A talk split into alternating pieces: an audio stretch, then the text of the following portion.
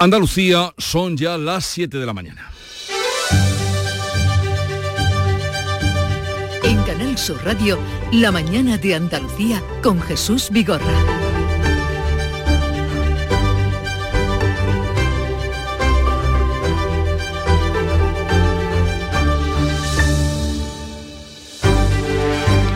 Buenos días queridos oyentes, es viernes 6 de octubre y el Consejo Europeo abre hoy en Granada el debate sobre la ampliación de la Unión Europea y el desafío migratorio, que no es poca cosa. Los 27 sentarán las bases de la estrategia para acoger en el club comunitario a los países de los Balcanes, Moldavia y Ucrania. La guerra en Ucrania, la inmigración y también ha estado presentes en la primera jornada de encuentros de los dirigentes europeos en los que el rey de España, Felipe VI, dirigiéndose a los eh, presentes, hablaba de la importancia del acuerdo que salga, que pueda salir de Granada. Esperamos que el espíritu de Granada les haga ver lo que la diversidad y la tolerancia pueden brindar cuando las canalizamos como ventajas. Nuestros mejores deseos para la reunión del viernes. Bienvenidos otra vez a esta bella y mágica ciudad. Y esa reunión del viernes es el día de hoy. Este jueves el protagonista ha sido el presidente ucraniano. Zelensky ha advertido que Rusia está aprovechando para rearmarse y que los países europeos del Báltico corren grave peligro. Es importante para Ucrania tener escudos defensivos para el invierno, porque en invierno habrá muchos ataques de diferentes tipos de misiles rusos.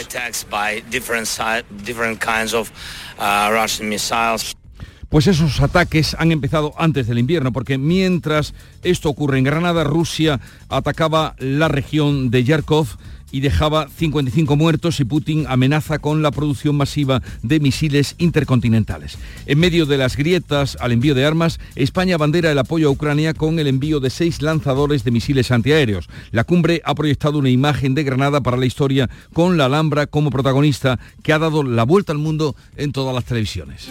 Im spanischen Granada tagen rund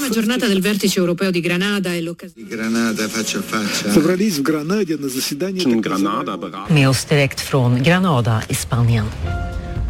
La Junta y el Ayuntamiento de Granada, gobernados por el Partido Popular, han expresado su malestar por quedar excluidos de todos los actos de la cumbre. El gobierno explica que estas citas tienen un estricto protocolo. El presidente de la Junta, Juan Moreno, ha aprovechado para pedir a las instituciones comunitarias sensibilidad para combatir la sequía y la singularidad climática de esta tierra, Andalucía.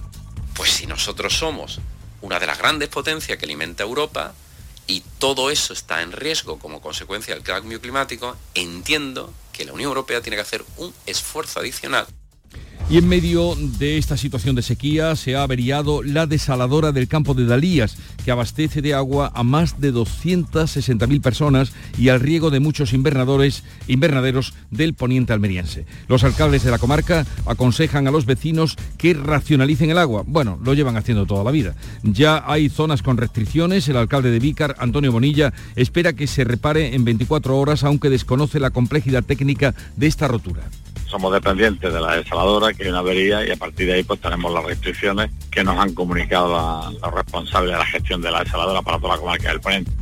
Pedro Sánchez admite que está negociando la amnistía. El presidente del Gobierno en funciones defiende que no utiliza la palabra amnistía porque todavía no hay fijada una posición, pero ha reconocido las conversaciones con los independentistas catalanes y la compara, las compara con los indultos a los condenados por el 1 de octubre. Me dicen por qué no, no se refiere a ella directamente. Estamos negociando y cuando tengamos una posición concreta al respecto, después de reunirme con todos los grupos parlamentarios, fijaremos la posición. Junts, por su parte, descarta la abstención y votará a favor o en contra de la investidura del candidato socialista. En Málaga, una niña de 8 años ha salvado a su madre de una agresión machista. La menor, con la ayuda de un vecino, ha impedido el estrangulamiento de la mujer por su pareja sentimental. El hombre ha sido detenido y ya ha pasado a disposición judicial.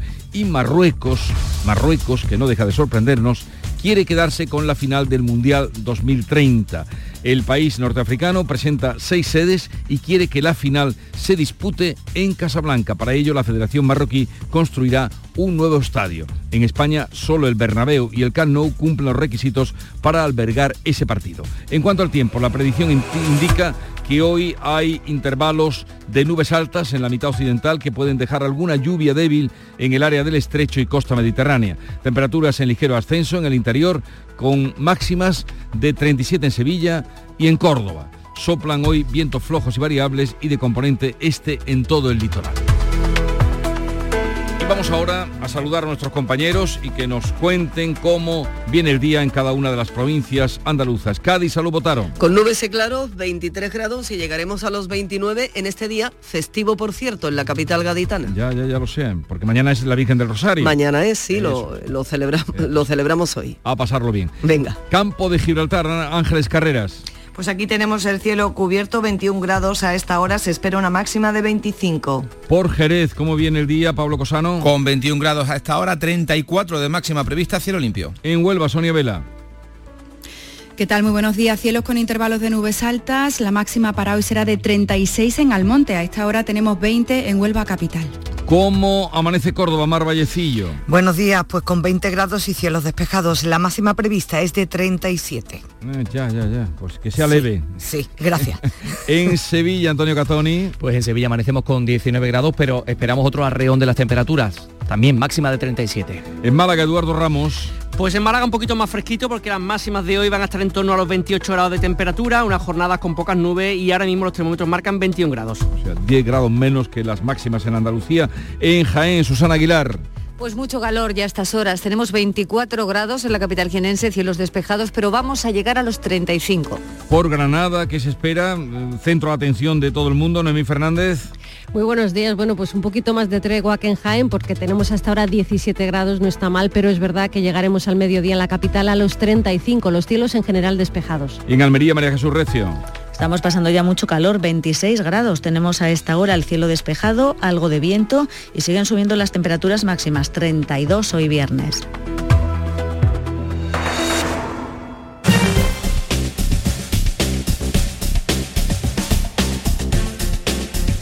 Y vamos a conocer cómo se circula por las carreteras andaluzas a esta hora. Conectamos con la DGT. Alejandro Martín, buenos días. Muy buenos días. ¿Qué tal? Hasta ahora van a encontrar tráfico lento de entrada a la capital unubense por la 497 a su paso por Corrales. También leves dificultades en la provincia de Jaén, en la A23, a la altura de Linares, en dirección Úbeda, en dirección Canena. Afortunadamente en el resto de carreteras, situación tranquila y muy cómoda, pero desde la Dirección General de Tráfico les pedimos que tengan mucha precaución en todos estos tramos y vías.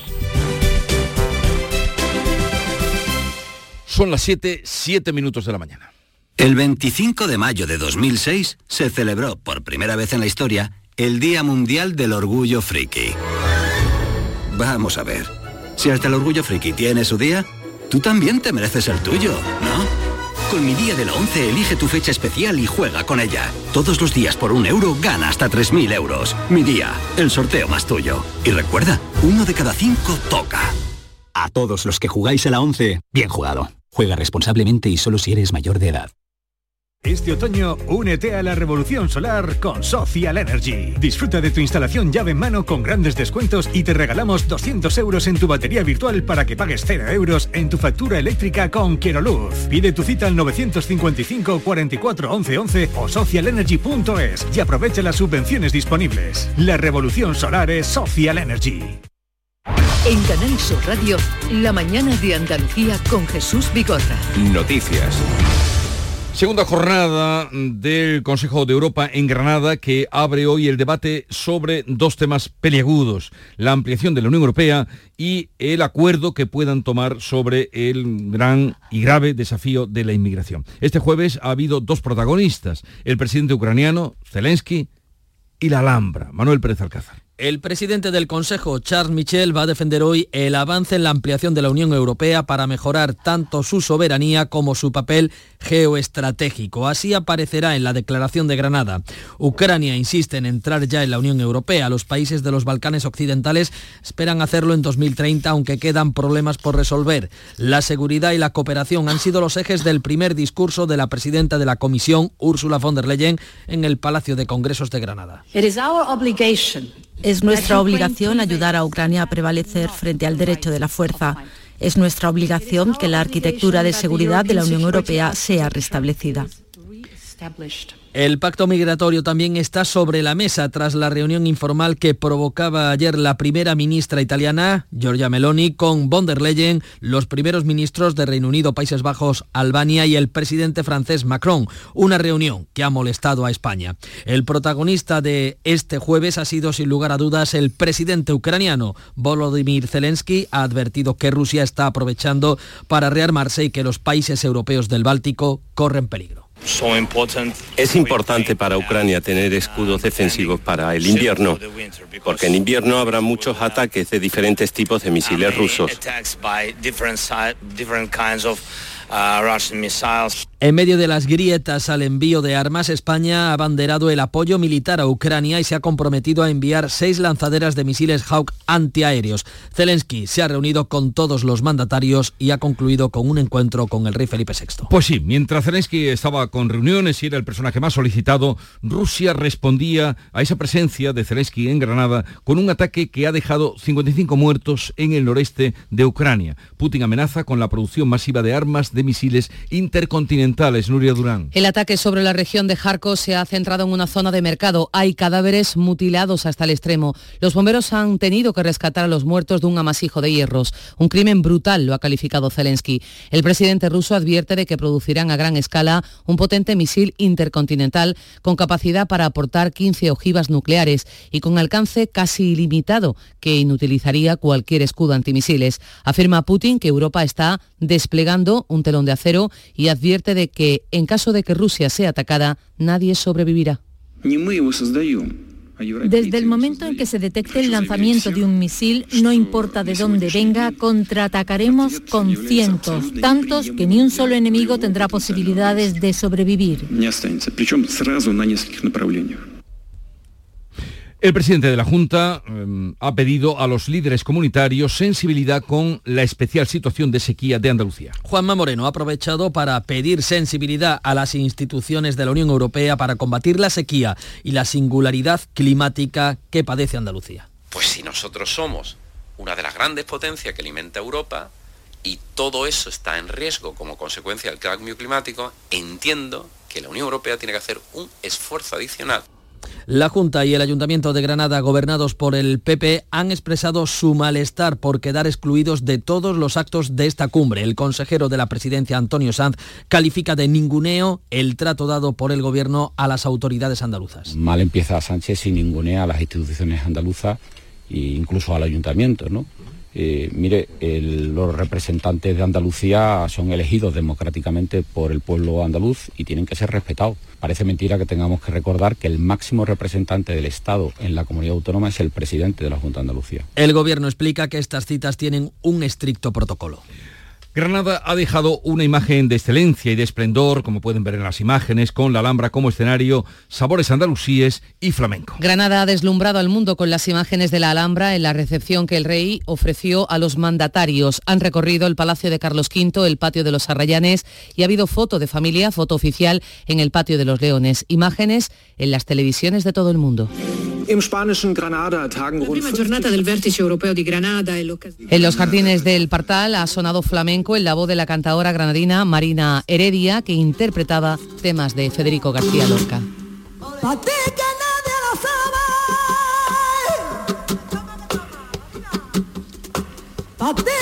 Interpretó la cantadora granadina unos tangos de Granada, temas de Federico García Lorca, lo contaba en estos micrófonos en el programa de Rafa Cremades. Ha sido muy bonito porque el marco era incomparable, era en el partal de la Alhambra, pues nos hemos inspirado, la verdad, y ellos estaban muy receptivos, muy respetuosos, muy cariñosos. Hemos estado un ratito después con los reyes y, y con el presidente del gobierno, o sea que muy bien.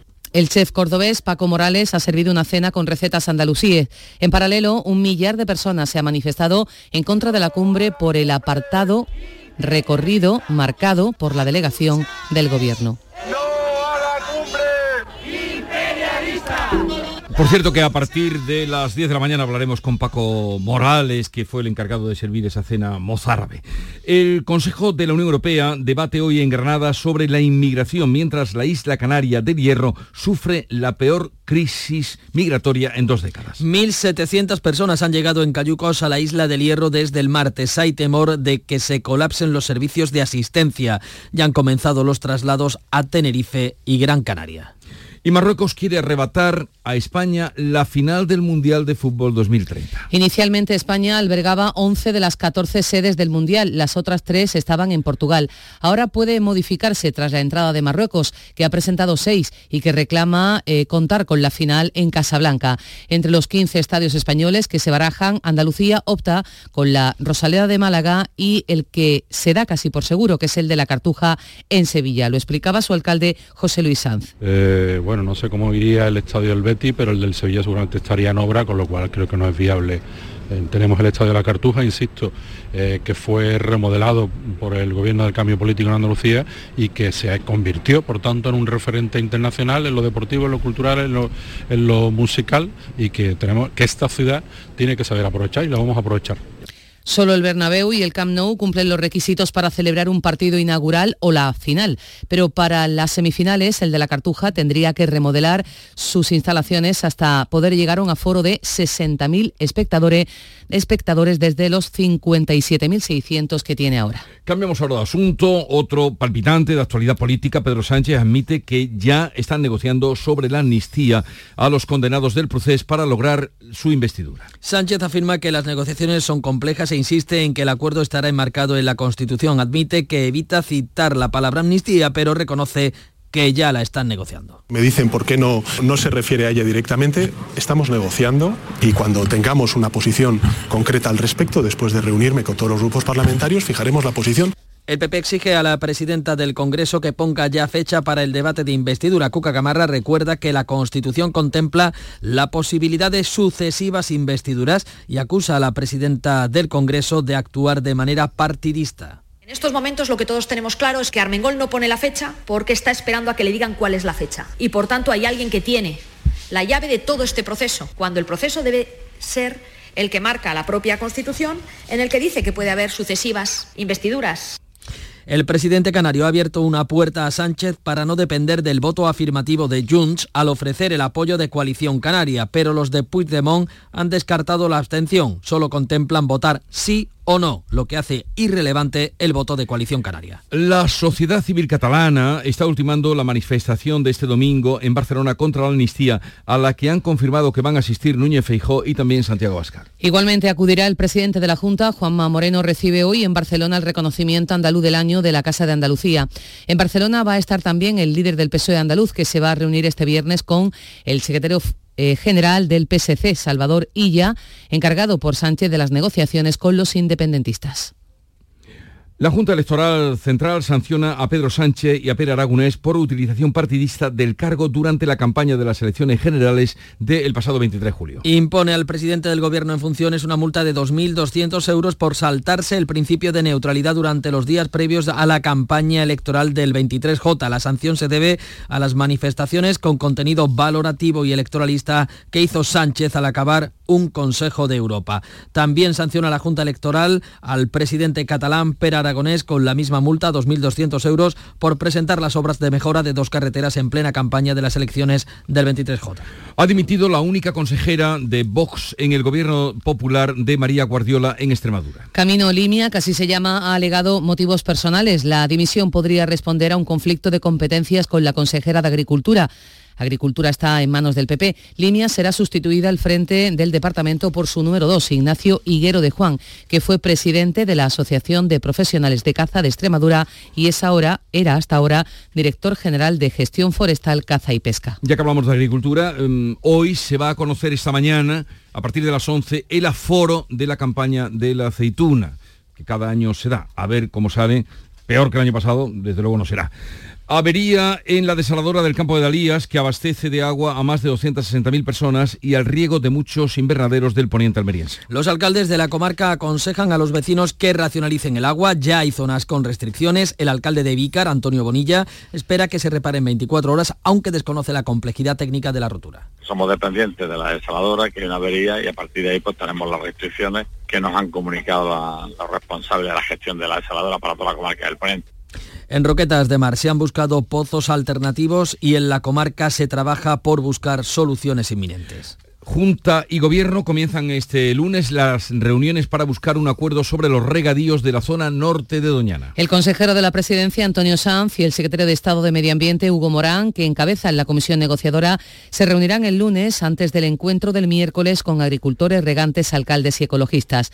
La Unión de Pequeños Agricultores, la UPA, pide que se detalle euro a euro los 350 millones de inversión que ha anunciado la ministra. Manuel Piedra insiste en que hay que buscar soluciones para los agricultores afectados dentro de su entorno. Que tenemos que estar en esa mesa no solo por nuestro peso específico, sino porque Almonte es la población con mayor superficie de cultivo ecológico de Europa. Y si alguien entiende de agricultura sostenible y compatibilidad con el espacio natural de Doñana, somos precisamente los agricultores del monte.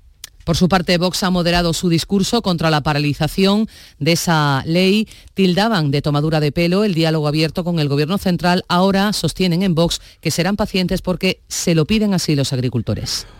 Son las 7.20 minutos, 21 minutos ya de la mañana. En un momento vamos con la revista de prensa que ya tiene lista Paco Ramón. La mañana de Andalucía. A Pedro le apasiona desde siempre todo lo relacionado con la ciencia.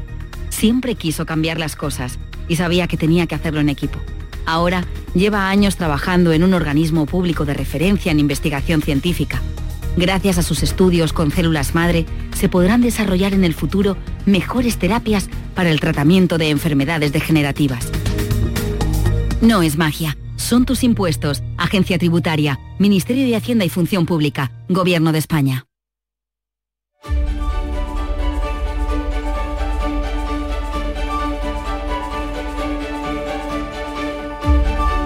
La cumbre de Granada, de la que venimos hablando esta mañana, pero especialmente el encuentro del rey y de Zalansky y también las imágenes de la Alhambra han tomado las portadas de hoy en toda la prensa. Paco Ramón, ¿Qué cuenta de este primer día de la cumbre? ¿Qué se cuenta? Bueno, pues eh, se centran en Zelensky y en la Alhambra. Son las dos imágenes más recurrentes en, la prensa. A veces dice que Zelensky reclama en Granada que Europa no dé la espalda a Ucrania. Advierte a los líderes que el ansia imperialista de Putin no se parará si gana la guerra por las dudas de Occidente, a tenor de, ya sabemos, esa mm, ruptura de unidad de acción del Partido Republicano en Estados Unidos que puede poner en peligro pues, la ayuda de la principal potencia del mundo a Ucrania en su lucha contra Rusia. El editorial leemos, Europa no debe fallar a Ucrania. El presidente Zelensky ha llegado a Granada en el preciso momento en el que se multiplican los signos de flaqueza por parte de los aliados que asistían a esta cumbre organizada por España. Una cumbre que ha aprovechado el presidente del gobierno para prometer sistemas de defensa aérea, antidrones y artillería el mismo día en que pues, se producía ese bombardeo ruso que también venimos contando. En el país, Zelensky llama a salvaguardar la unidad europea frente a Moscú. España además enviará a Ucrania seis nuevos lanzadores de misiles. El periódico de Prisa prioriza en su portada la foto de familia en la Alhambra a la del rey con Zelensky, que también lleva, pero algo más pequeña. Sobre otro de los argumentos de esta cumbre, titula en el país Ana Fuente su columna de opinión, un avance a peor para los inmigrantes. Dice la periodista que la Unión Europea ha dado un paso adelante a costa de endurecer las condiciones de asilo y advierte que, tanto, que cuanto más se cierran las fronteras eh, del viejo continente, más dinero ganan las mafias, pero los inmigrantes y refugiados siguen llegando. En el mundo leemos que España impulsa mantener la ayuda militar a Ucrania con la foto de, de, Zelensky estrechando las manos en esta instantánea de la reina Leticia ante la mirada del rey Felipe VI. En páginas interiores, al hilo de la inmigración, hay una información de Pablo Suances que recoge que Meloni impone el debate migratorio en Granada y cuenta cómo la premier italiana lidera una reunión con von der Leyen, con Macron, Sunak y el primer ministro holandés Rutte para presionar en alcanzar acuerdos con los países de, origen. Ahí, de hecho, estaba también el primer ministro albanés, eh, que es eh, uno de los países que envía eh, inmigrantes o migrantes al país transalpino, a Italia. Esta reunión en Petit Comité ha molestado al gobierno español porque, mientras tanto, el presidente del gobierno, Pedro Sánchez, se encontraba ejerciendo de anfitrión. En la vanguardia leemos que, la eh, que Zelensky implora a Europa que no desfallezca en su ayuda a Ucrania, la foto también para Felipe VI y el mandatario ucraniano, y en La Razón, al igual que en El Mundo, la foto elegida de Leticia y Zelensky para ilustrar todas las informaciones de la cumbre, pero abre con, con otra información que eh, relacionada con la amnistía, que es otro de los temas hoy en la prensa. Y de la cumbre paralela, que siempre las hay en estos encuentros, la que viven los acompañantes, ¿qué se dice? Quizás sea más provechosa la cumbre paralela que... ¿Tú crees? Hombre, no. hombre. es mucho más, más gratificante, es mucho más gratificante, gratificante sí. las declaraciones al final siempre quedan palabras bastante amplias donde cabe la interpretación. Si no, ahí estamos viendo el debate que hay sobre cómo eh, sellar el acuerdo de inmigración de los 27. Dice eh, en la razón que Granada se viste de gala para ser capital europea por dos días. Felipe VI ensalza la rica historia de la ciudad y que la Unión Europea es una comunidad con intereses y valores eh, compartidos. Una serie de fotografías con el canciller alemán, con el presidente francés, con la primera ministra italiana y la foto de familia en ese patio mm, de los eh, leones. También recoge en su en su, en su información, el diario El País se saca, eh, no contra cumbre, sino cumbre paralela contra cumbre. Ayer vimos en varias manifestaciones sin ningún incidente, flamenco y cena andalusí en la Alhambra. La agenda paralela de la cumbre pretende reflejar la diversidad e inclusión cultural de Granada. Y también en los periódicos eh, andaluces, eh, editorial del Diario de Sevilla, del grupo Jolie, que eh, cuenta en su editorial Granada como símbolo, se trata, es un poco explicar los motivos de por qué Granada ha sido la elegida. Se trata de escenificar, dice el periódico del grupo Jolie, los elementos comunes del conjunto de Europa, lo que nos une más allá de lo que nos separa y para eso la ciudad nazarí, judía y cristiana es todo un símbolo y tira de el viejo barrio del Realejo, de la Madraza, que fue la sede de la primera universidad de Occidente y sobre todo la Alhambra, que forman parte del patrimonio histórico y los escenarios simbólicos de una serie de reuniones que se están produciendo. Pero como te decía, hay más asuntos. ¿Y de, la amnistía? Hombre, eh, ¿Qué se dice que es otro tema de, palpitante actualidad. La amnistía pues se hace en eco todos los periódicos de el reconocimiento del presidente del gobierno, pero Sánchez, de que se está negociando, aunque dice que todavía no puede hablar de ella porque no hay un posicionamiento claro. Además, se señala ABC en su apertura que Armengol protege al gobierno del control de la oposición. La presidenta del Congreso se resiste a constituir comisiones parlamentarias, fijar un calendario de plenos y poner fecha a esa investidura en el diario El País añade, aparte del reconocimiento de Pedro Sánchez en, de esa negociación, que el PSOE prevé una visita a Puigdemont cuando el pacto sobre la amnistía esté cerrado. Los socialistas estudian, dice el diario de Prisa, enviar a Santos Cerdán a esa cita en Bélgica. También en el mundo los mozos detectan que la violencia política repunta en Cataluña y en La Razón leemos que el PP necesita millón y medio de votos de Vox para, millón y medio, ¿eh? para llegar a la Moncloa. En un momento vamos a la información deportiva. Quiero compartir contigo en Canal Sur Radio el inicio de las mañanas de los fines de semana. Te espero en Días de Andalucía con toda la actualidad, música, literatura, ciencia, entrevistas, cine, flamenco. Los fines de semana puedes disfrutarlos de una forma muy especial en Días de Andalucía. Desde las 8 de la mañana en Canal Sur Radio con Carmen Rodríguez Garzón. Contigo somos más Canal Sur Radio. Contigo somos más Andalucía. Nuria Gaciño, buenos días. Hola, ¿qué tal? Muy buenos días. Victoria sufrida del Betis en Europa. Un gol de Isco a falta de 10 minutos para que terminase el partido le dio el triunfo al Betis por 2 a 1 ante el Esparta de Praga en la segunda jornada de la Liga Europa. Los verdiblancos se vieron sorprendidos por el gol de los checos a las primeras de cambio en el minuto 2, pero se logró el empate a 1 gracias a Sandiao que aprovechó el fallo del portero del Esparta de Praga. Tras una mala primera parte, en la segunda Isco se echó el equipo a la espalda para darle la victoria final al Betis, que de este modo suma sus tres primeros puntos en Europa y el grupo no puede estar más igualado, ya que tras la derrota del Glasgow Rangers ante el Aris Limassol de Chipre, los cuatro equipos están empatados. Todos tienen tres puntos. También ganó anoche el Villarreal por 1 a 0 al Ren francés. El Almería abre esta noche una nueva jornada de liga en primera división. Lo hará a las 9 en Samamés ante el Atleti de Bilbao con Alberto Lasarte de nuevo sentado en el banquillo, aunque será su último partido, ya que parece que el Almería estaría ya muy cerca de hacer oficial el nombre del sustituto de Vicente Moreno. Se trata de Paunovic, que se perfila como el nuevo entrenador, el exjugador del Atlético de Madrid y del Almería, entre otros equipos.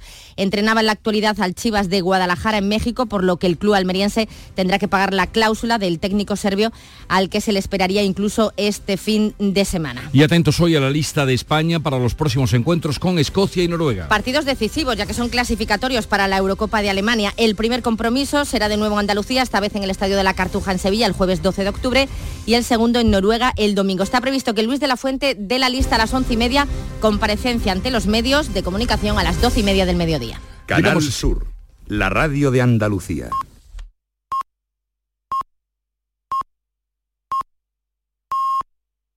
Acaban de dar las siete y media de la mañana en la sintonía de Canal Sur Radio y a esta hora con Nuria Durán vamos a dar cuenta en titulares de las noticias más destacadas que les venimos contando.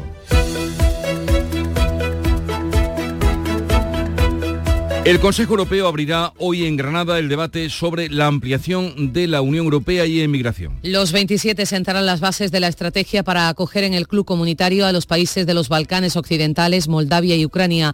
La guerra en Ucrania y la inmigración también han estado presentes en la primera jornada de encuentro de los líderes europeos que proyecta una imagen de la Alhambra para la historia. España enviará misiles antiaéreos a Zelensky. Pedro Sánchez se compromete con el presidente ucraniano a incrementar la ayuda militar. Zelensky, el gran protagonista del primer día de la cumbre, se ha reunido con el rey antes de abandonar Granada, mientras Rusia ataca la región de Kharkov y deja al menos 55 muertos. Pedro Sánchez admite que está negociando la amnistía. El presidente del gobierno en funciones argumenta que no utiliza la palabra amnistía porque todavía no hay fijada una posición. Sánchez reconoce las conversaciones con los independentistas catalanes, las compara con los indultos a los condenados por el 1 de octubre. Junts descarta la abstención y votará a favor o en contra de la investidura del candidato socialista. Una niña salva a su madre de una agresión machista en Málaga. La menor de 8 años, con la ayuda de un vecino, ha impedido el estrangulamiento de la mujer a manos de su pareja sentimental. El hombre ha sido detenido, pasará a disposición del juez. Marruecos quiere quedarse con la final del Mundial de 2030. El país norteamericano, norteafricano, perdón, presenta seis sedes y quiere que la final se dispute en Casablanca. Para ello, la Federación Marroquí va a construir un nuevo estadio. En España, solo el Bernabéu y el Camp Nou cumplen los requisitos para acoger ese partido. Vamos ahora a recordar el pronóstico del tiempo para hoy. La predicción indica hoy intervalos de nubes altas en la mitad occidental que pueden dejar eh, lluvias débiles en el área del estrecho y en la costa mediterránea. Temperaturas en ligero ascenso en el interior con máximas de 37 en Sevilla y Córdoba. Soplan hoy vientos flojos y variables de componente este en todo el litoral. Son las 7.32 minutos de la mañana y en un momento vamos a las claves económicas del día. Concede cumplir todos tus sueños. Cajamar pone a tu alcance la financiación que necesitas. Entra en el simulador de préstamos de nuestra web, elige el importe, el plazo y deja de soñar. Infórmate en cajamar.es o en tu oficina más cercana. Financiación otorgada por GCC Consumo. Cajamar Consumo. Cajamar. Distintos desde siempre. ¡Más leña! ¡Más leña! ¡Más leña! Si quieres más leña, prueba nuevas pipas leñeras de Pipas Reyes. Las mejores pipas de Reyes, pero más leñeras. Nuevas pipas leñeras de Reyes. Descúbrelas ya en tu punto de venta habitual. Las claves económicas con Paco Bocero.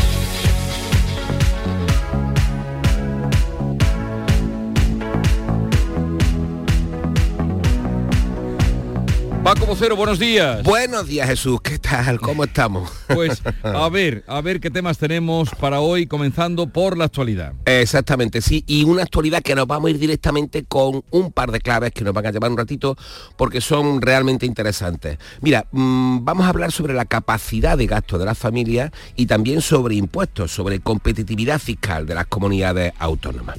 Y hablando sobre esa capacidad de gasto, nos vamos a referenciar al informe europeo de pagos de los consumidores que elabora Intrum y que dice que el 28% de los españoles, fíjate, el 28% reconoce que sus gastos mensuales superan en estos momentos a sus ingresos, lo que supone un 4% sobre la media europea. Y esto representa que ese gasto superior a los ingresos nos lo colocan en una media de 328 euros, frente al promedio de 232 que hay de ese desequilibrio en Europa, lo que nos coloca en segundo lugar, donde los ciudadanos, como te decimos, y este 28% tienen y están en números rojos mensualmente. Por cierto, por detrás de Suiza, donde quienes gastan más que ingresan, la diferencia se eleva a 359 euros al mes. Malamente, ¿eh? gastar más de lo que se ingresa, malamente. Malamente, malamente, malamente, malamente. Vamos ahora con las claves, cuéntanos. Exactamente, sí, pues seguimos con esto. Y es que, y aunque el porcentaje de suizos que estén gastando más de lo que ingresan sea menor, no obstante, eh, es llamativo. Y de, cualquier forma lo reseñable es que pese a lo elevado de estos gastos mensuales, al final solo un 21% de los consumidores admite no haber pagado una factura a tiempo en los últimos 12 meses, una cifra que en el europeo se eh, eleva al 35%, que es la proporción más alta desde antes de la pandemia. Es decir, según un informe, somos los europeos que menos nos retrasamos en nuestros pagos, que somos más formales para pagar nuestras deudas junto a Portugal. Y ya que hemos hablado de Suiza, Oye, allí por ciento, hasta el 54% se retrasa más de la cuenta. Y donde, por supuesto, en Europa, donde más se retrasan a la hora de pagar estas pequeñas deudas es en Noruega, el 56%. ¿Quién lo diría, no? ¿Quién lo diría? ¿Quién lo diría?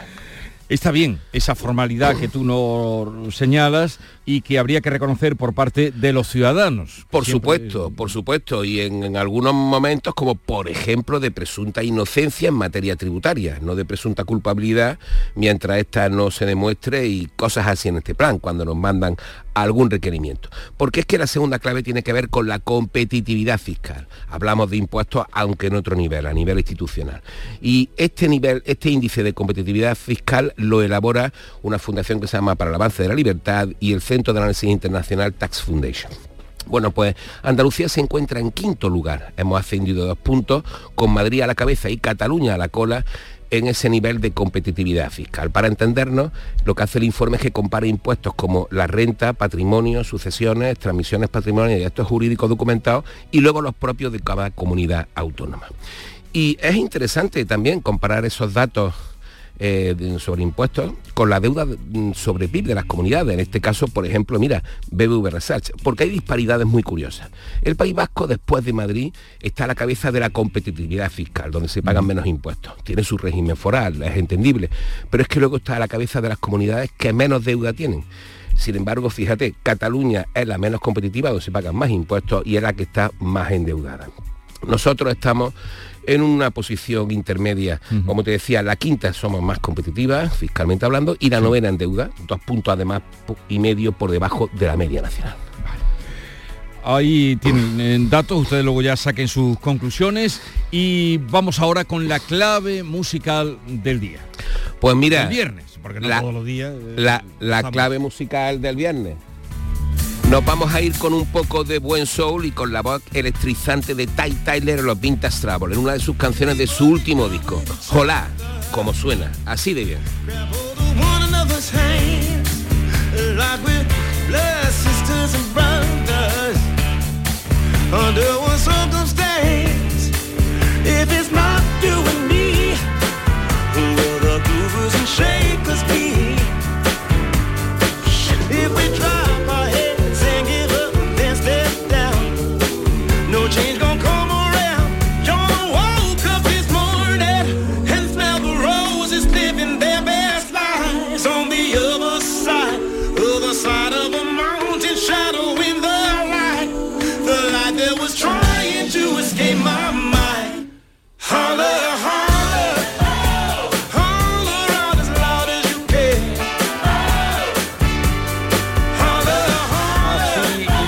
Buen fin de semana a todos ustedes eh, y a Paco, por supuesto. Nos, nos escuchamos el lunes.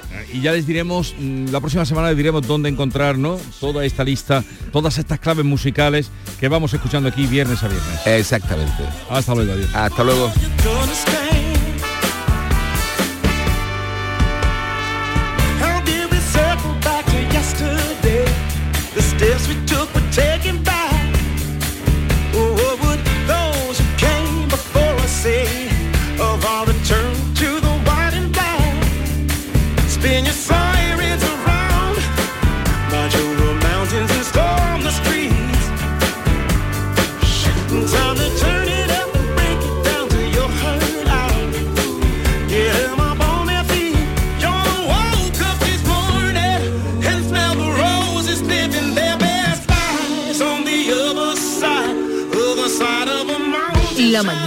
Andalucía con Jesús Vigorra.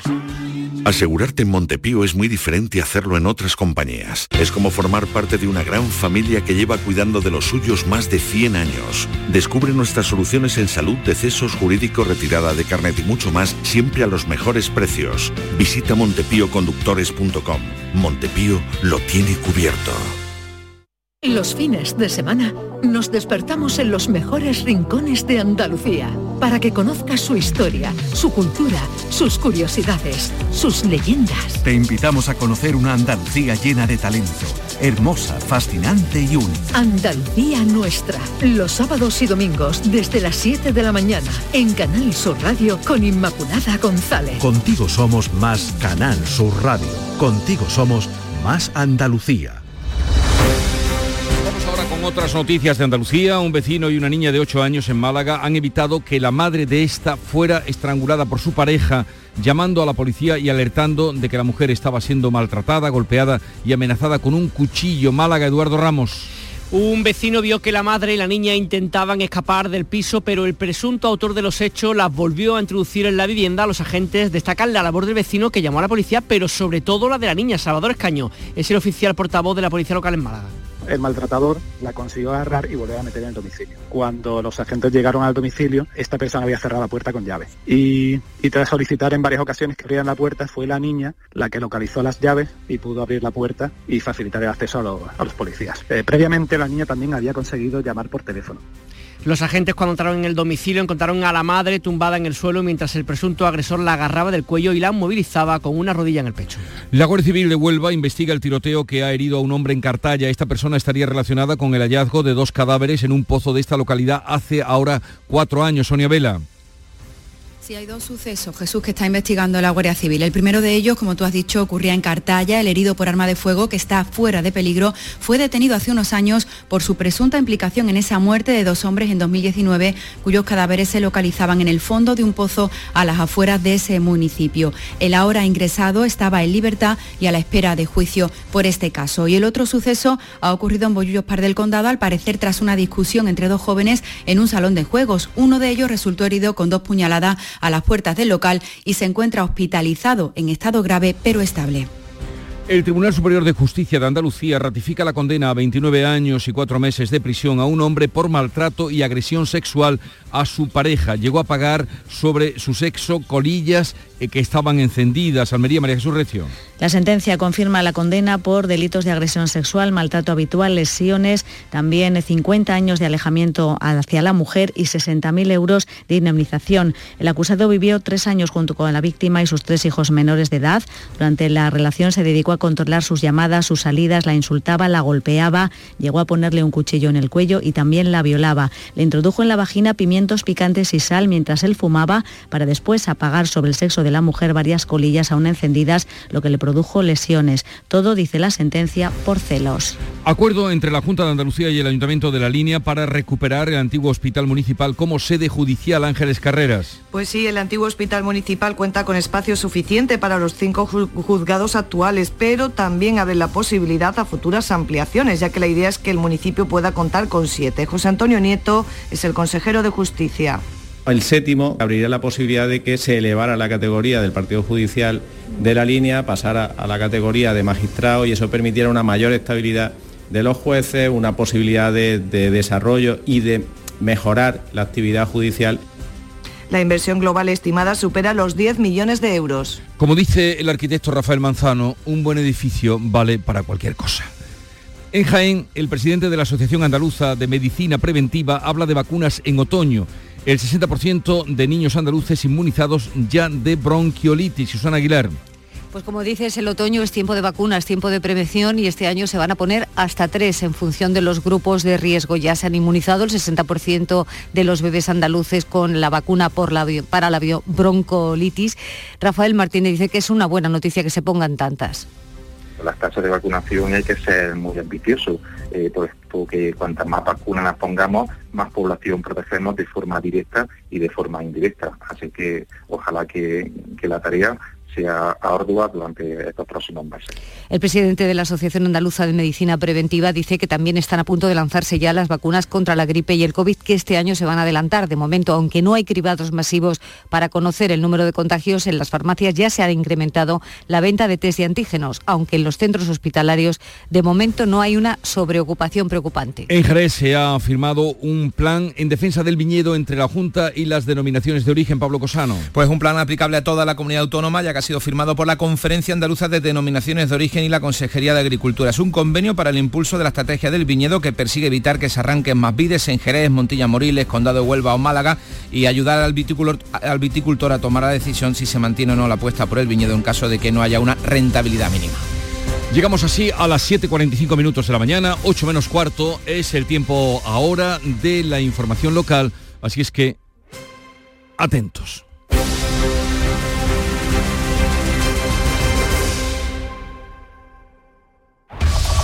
En la mañana de Andalucía de Canal Sur Radio, las noticias de Sevilla con Antonio Catoni.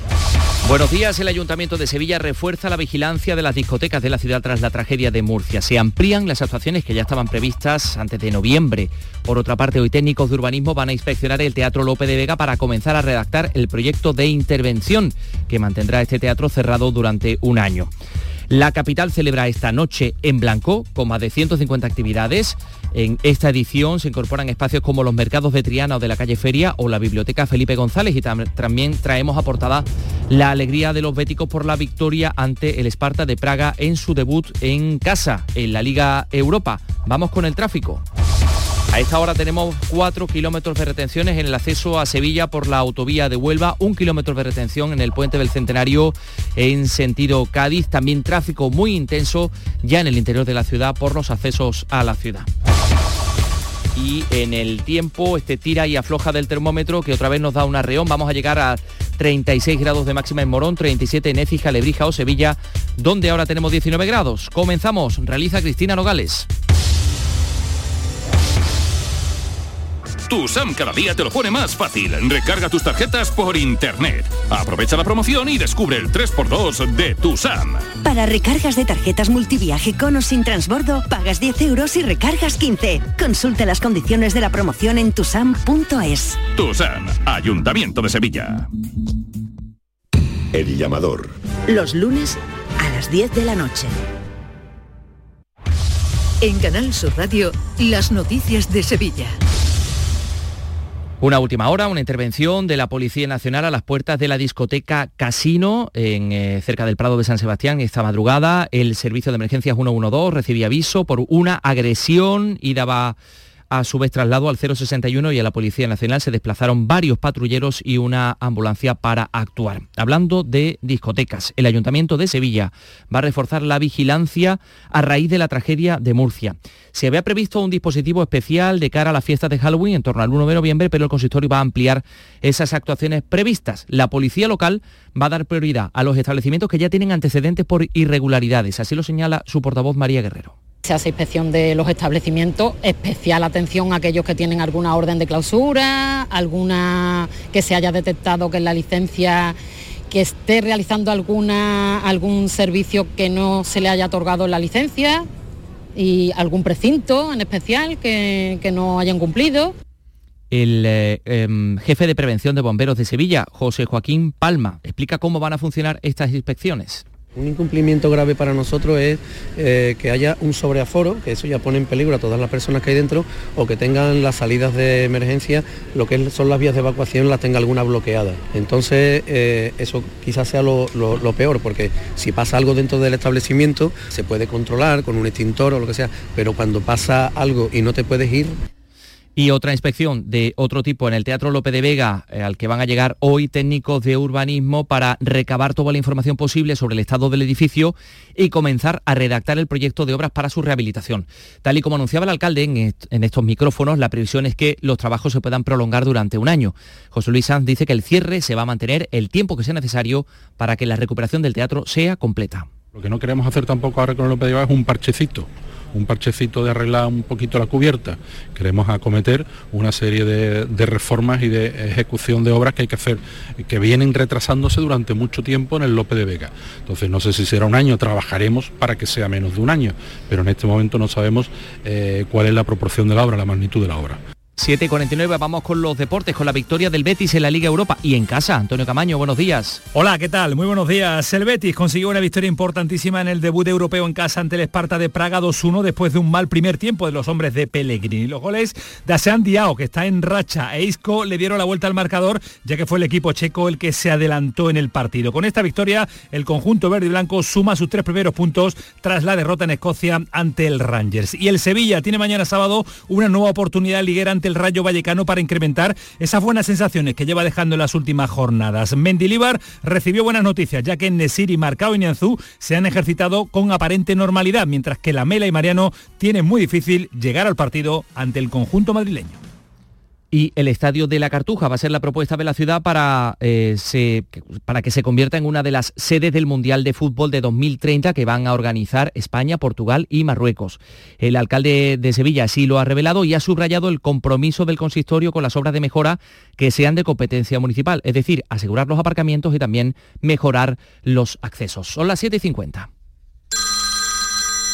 Dime, escúchame, ¿dónde quedamos para comer? Pues estuvimos el otro día en el barrio de Santa Cruz por salir por el centro y no veas cómo comimos en la hostería del Laurel. Te voy a dar una pinceladita. Una chacina en condiciones con un jamón bueno. La ensalada de tronco de bonito espectacular. Pescadito frito, pero bien frito. Las croquetas caseras del chef. Pero vamos, que lo tengo claro. Dentro de la hostería, tranquilo y bien atendido de sevillanas maneras. pues ya me has liado. Voy a reservar en el 954 220295 que ya vamos tarde. Recuerda, Postería del Laurel, Plaza de los Venerables, Barrio de Santa Cruz. Las noticias de Sevilla. Canal Sur Radio. Hoy se celebra por toda la ciudad de Sevilla una nueva edición de La Noche en Blanco, más de 150 actividades culturales, informa Jorge González.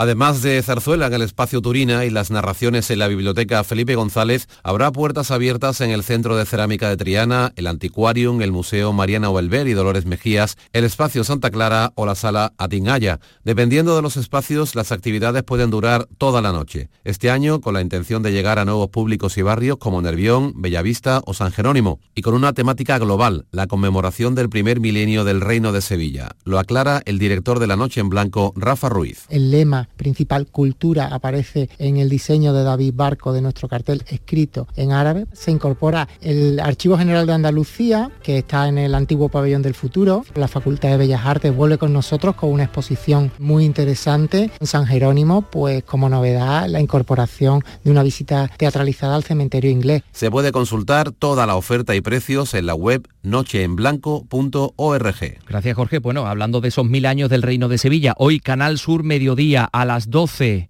desde el Palacio Real en uso más antiguo del mundo, desde el Real Alcázar de Sevilla.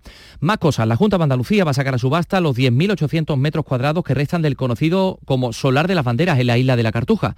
La consejera de Economía, Carolina España, mostraba su apuesta por recuperar el patrimonio, decía que está a punto de cerrarse la venta del canal de la Expo para ponerla en uso, un canal que lleva 30 años abandonado. Carolina España a subasta otra parte del solar de las banderas. Mm, ya hemos recibido algunas propuestas de inversión. Al final son espacios que se van recuperando para la ciudad y que estaban abandonados desde hace más de 30 años.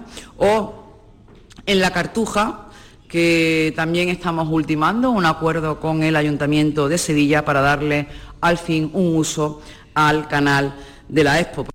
Hablando de inversiones, la Diputación ya tiene elaborados sus presupuestos para el año que viene, ascienden a 558 millones de euros, 15 más que en el presente ejercicio.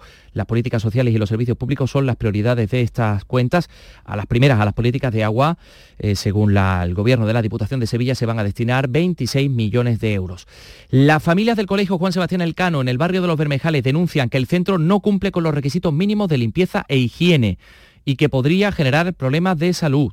Daniel Gómez, padre, miembro del Consejo Escolar, pone algunos ejemplos de la situación. En todo el colegio, desde la limpieza de los suelos, la limpieza en las mesas, está llena de polvo, cuáles están las plantas eh, casi de un metro, que para la zona infantil es que le llegan los niños a la cabeza. Hay picaduras que no sabemos si vienen de, pues, de pulgas, de la falta de limpieza, hay papeles por todo, por todo el suelo de las zonas de exterior durante meses y meses y realmente ahí nadie lo limpia. En sucesos, la policía local ha reforzado la vigilancia en la carretera de su eminencia después de que hayan salido ardiendo tres vehículos durante diferentes noches esta misma semana y también la Policía Nacional ha detenido a un hombre acusado de ser cómplice de la oleada de robos cometidos en el centro y en el barrio de la Macarena. En total se han resuelto 37 asaltos con robo por fuerza. Les contamos también que eh, habrá una nueva procesión extraordinaria en Sevilla. La Virgen de las Angustias de la Hermandad de los Gitanos va a ser trasladada a la catedral. Eso va a tener lugar el día 27 de este mes de octubre. La imagen va a presidir la misa de apertura del primer Congreso Nacional de las Hermandades de los Gitanos. Y eh, les contamos que desde hoy hasta el domingo el Ayuntamiento de Gelbes, en colaboración con Puerto Gelbes, organiza la séptima Feria Gastronómica del Río y el Mar, Río y Sabor. Música, por último, la Orquesta de Cámara de Sevilla esta noche en el Monasterio de Loreto de Espartinas, un concierto solidario a favor de la reconstrucción de Marruecos. Escuchen.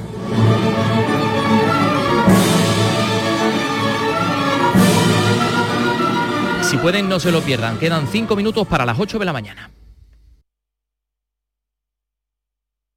Escuchas La mañana de Andalucía con Jesús Vigorra, Canal Sur Radio. Aquadeus, el agua mineral natural de Sierra Nevada, patrocinador de la Federación Andaluza de Triatlón, les ofrece la información deportiva. 8 menos 5 de la mañana, Nuria Gaciño, buenos días. Hola, ¿qué tal? Muy buenos días. El Betis se trajo el primer triunfo en la fase de clasificación de la Europa League, hoy vuelve la liga y vamos a tener eh, convocatoria de la selección para el partido de la semana que viene, que es aquí en Sevilla. Sí, sí, en Andalucía. Eh, vamos a estar desde luego hoy muy entretenidos y el Betis muy feliz porque suma su primera victoria en la Liga Europa ha sido muy sufrida, pero el equipo ha sido capaz de hacerse con las riendas de un partido que se le puso muy cuesta arriba desde casi el principio del encuentro, cuando en el minuto 2 el Esparta de Praga se adelantaba en el marcador. Afortunadamente el empate llegaba poco después, en el minuto 8, gracias a San Diao, que estuvo muy atento al error del portero del conjunto checo. Pese al empate, se sufrió mucho durante la primera parte, pero ya en la segunda Isco volvió a ser determinante, liderando al equipo y de este modo poder rematar la faena a falta de 10 minutos para el final, marcando el gol de la victoria. Estoy muy feliz después de, una rachilla mala que tenido, pero somos los futbolistas, somos, somos personas, tenemos nuestros problemas y tengo suerte de, haber encontrado este sitio, eh, me siento como en casa desde el primer día, eh, muy feliz de, la gente, de la afición, de los compañeros y espero que, esto solo sea el principio de una etapa muy bonita. No es para menos sentirse así, un Isco feliz por el gol y por la victoria del Betis que suma sus tres primeros puntos y el grupo de la Liga Europa no puede estar más igualado tras la derrota del Glasgow Rangers ante el Aris Limasol de Chipre. Los cuatro equipos están empatados, todos tienen en su haber tres puntos. Y tres puntos tiene también el Villarreal gracias a su victoria por 1-0 ante el Ren francés. El héroe del partido fue sin duda Pepe Reina parando un penalti en el minuto 91. Y al que le gustaría parar de sumar derrotas es al Almería que esta noche abre en Samamés la novena jornada en primera división.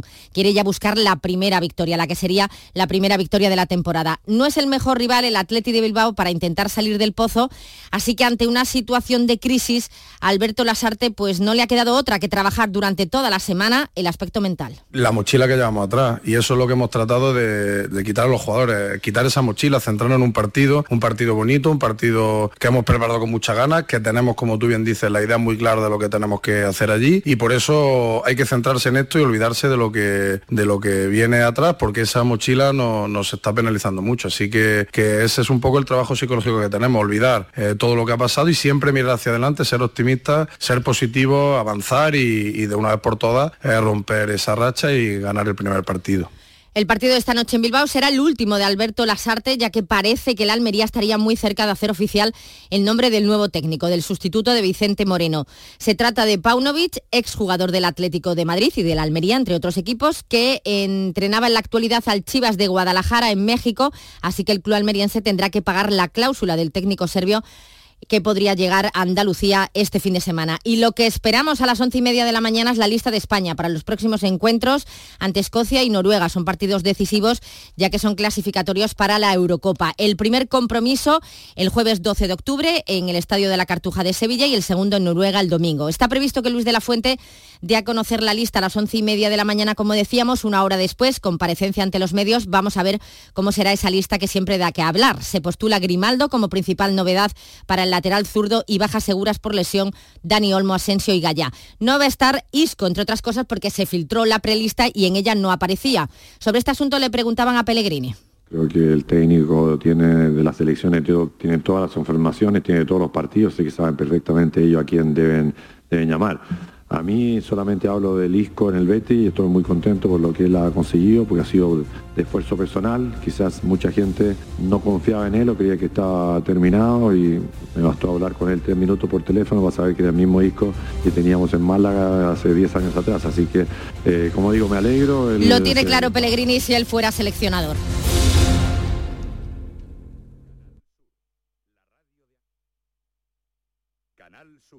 La radio de Andalucía. Aquadeus, ahora más cerca de ti, procedente del manantial Sierra Nevada, un agua excepcional en sabor, de mineralización débil que nace en tu región. Aquadeus Sierra Nevada es ideal para hidratar a toda la familia y no olvides tirar tu botella al contenedor amarillo. Aquadeus, fuente de vida, ahora también en Andalucía.